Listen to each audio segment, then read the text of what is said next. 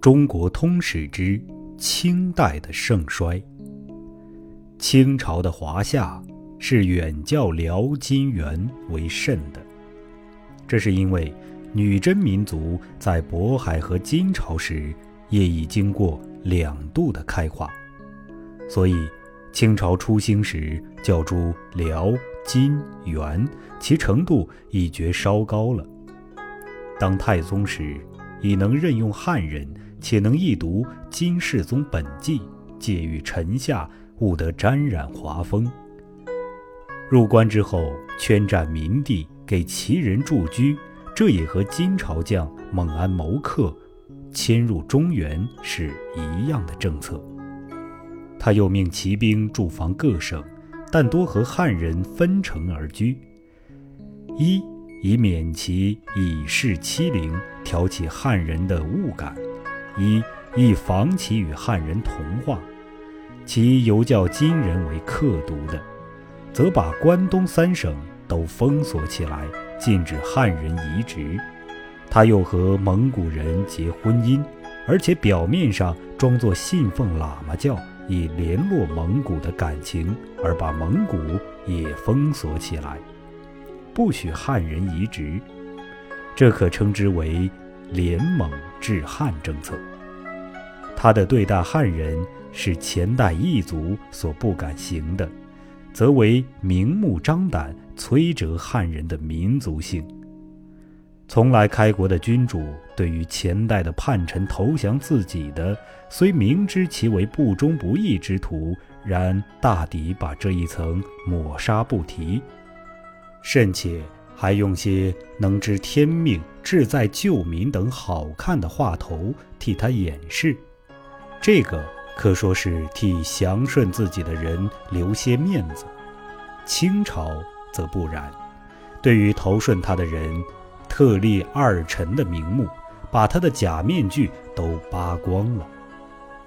康、雍、乾三朝大兴文字之欲，以。挫其士气。乾隆时开四库馆，编辑四库全书，且借此大烧其书。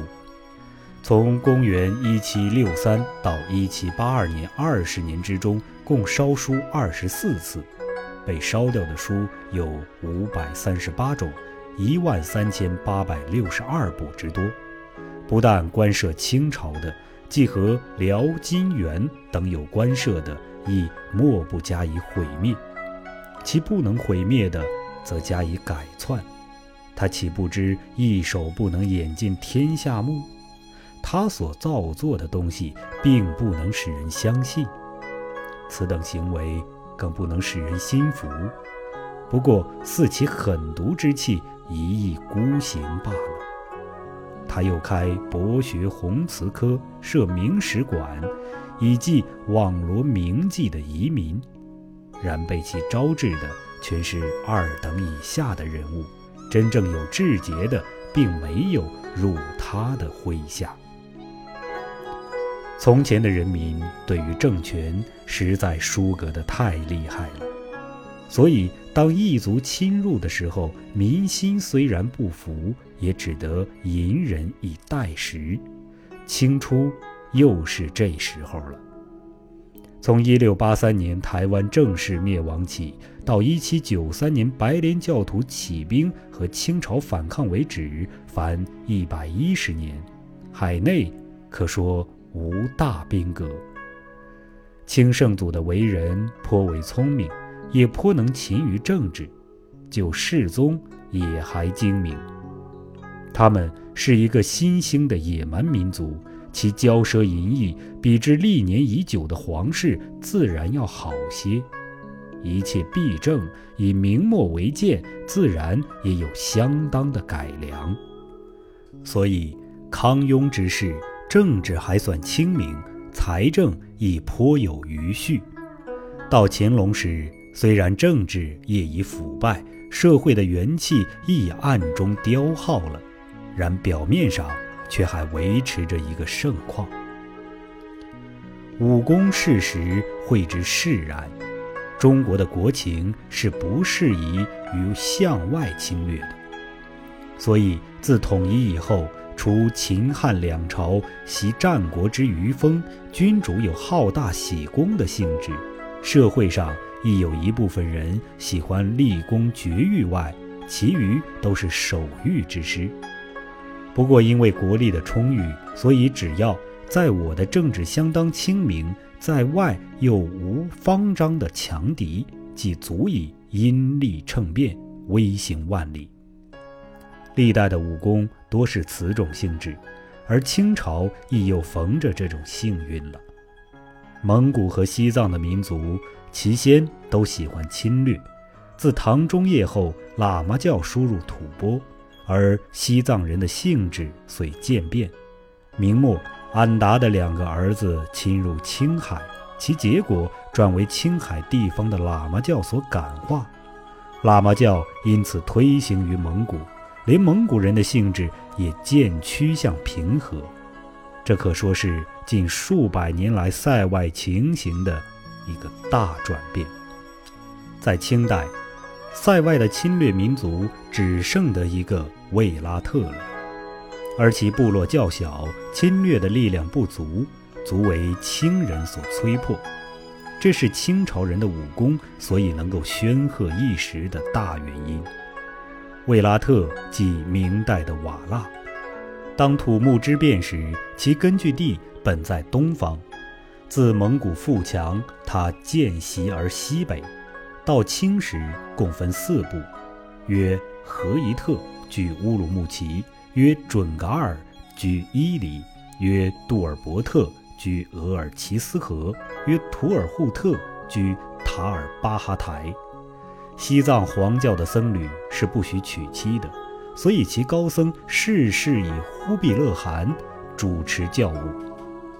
因西藏人信之甚笃，教权在名义上虽出于政权之上，然所谓迷信，其实不过是这么一句话。从古以来，所谓神权政府都是建立在大多数被麻醉的人信仰之上的，然教中的首领。其实并不迷信，是看其争权夺利，一切都和非神权的政府无异可知。达赖喇嘛是黄教之主宗喀巴的第一个大弟子，他在喇嘛教里位置算是最高，然并不能亲理政务，政务都在一个称为第八的官的手里。清圣祖时。第八桑杰召何一特的固始汗入藏，击杀了红教的护法藏巴汗，而奉宗喀巴的第二大弟子班禅入居扎什伦部，是为达赖班禅分主前后藏之事。何一特自此喜慕青海，干涉西藏政权，桑杰又误之，招致准噶尔噶尔丹入藏。击杀了固始汗的儿子达延汗，准噶尔先以设伏杜尔伯特，逐去图尔扈特，至此其势大张。一六八八年，越阿尔泰山攻击科尔克，三汗部众数十万，同时溃走漠南，清圣祖为之出兵击破噶尔丹。噶尔丹因伊犁旧地为其兄子策妄阿布坦所惧，无所归，自杀。阿尔泰山以东平。固始汗的曾孙拉藏汗杀掉桑杰，策妄阿布坦派兵入藏，袭杀拉藏汗。圣祖又派兵将其击破。一七二二年，圣祖死，世宗立。固始汗之孙罗卜藏丹津煽动青海的喇嘛反叛，亦为清兵所破。此时卫拉特的乱世可谓蔓延甚广，幸皆未获惩治。然清朝亦未能离庭扫穴。直至1754年，策妄阿布坦之子噶尔丹策灵死，其部落内乱。清高宗才于1757年将其荡平。至于天山南路，则本系元朝察哈尔后王之地，为回教区域。元衰后，回教教主的后裔有人居科什噶尔的，后遂掌握有南路政教之权。准部济平教主的后裔大小和卓木和清朝反抗，亦于1759年为清所破灭。清朝的武功以此时为极盛。天山南北路既定，聪明以西之国敖罕、哈萨克、布鲁特、前竹特、博罗尔、巴尔达克、布哈尔、阿富汗等都朝贡于清。仿佛唐朝盛时的规模。一七九二年，清朝又用兵于库尔克，将其征服，则其兵力又为唐时所未至。对于西南一隅，则清朝的武功是掩耳盗铃的。当明初，中国西南的疆域实还包括今伊洛瓦底江流域的萨尔温、湄公两江上游。但中国对于西南实力并不充足，所以安南暂和而复离，而缅甸亦足独立为国。中国实力所及，西不过腾冲，南不越普洱，遂成今日的境界了。一七六七年，清高宗因缅甸犯边，发兵征之败没。一七六九年，又派大兵再举，亦仅因其请和，许而还。这时候，暹罗为缅甸所灭。后其遗臣中国人郑昭起兵复国，传其子郑华，以一七八六年受封于中国。缅甸怕中国和暹罗夹攻他，对中国才见恭顺。安南之王黎氏。明中叶后，为其臣末世所篡，清初复国，颇得其臣阮氏之力，而其臣郑氏以国戚执政，阮氏与之不协，乃南据顺化，形同独立。后为西贡豪族阮氏所灭，是为新阮，而顺化之阮氏则称为旧阮。新阮既灭旧阮。又入东京灭郑氏，并废黎氏。黎氏遗臣告难中国，高宗于一七八八年为之出兵击破心阮，复立黎氏。然旋为心阮所袭败，乃因心阮的请降，封之为王。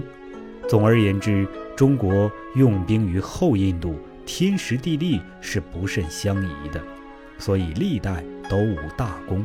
到清朝还是如此。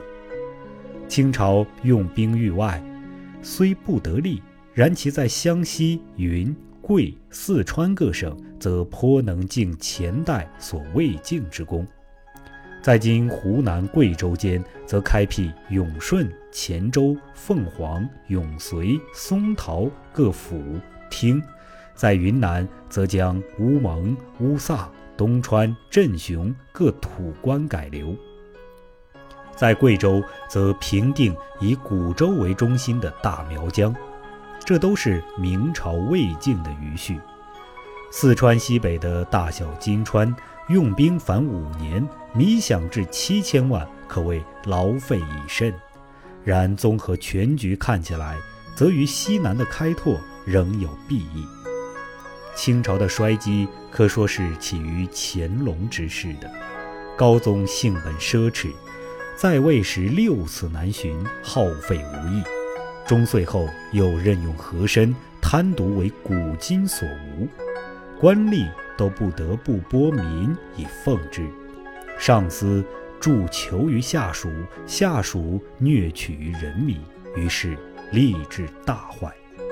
清朝历代的皇帝。都是颇能自握魁柄，不肯授权于臣下的。他以异族入主中原，汉族真有大志的人，本来未必帮他的忙。加以其欲志自雄，折辱大臣，催促言路，压抑士气，自然欲行孤立了。所以钱家之间，而局面遂一变。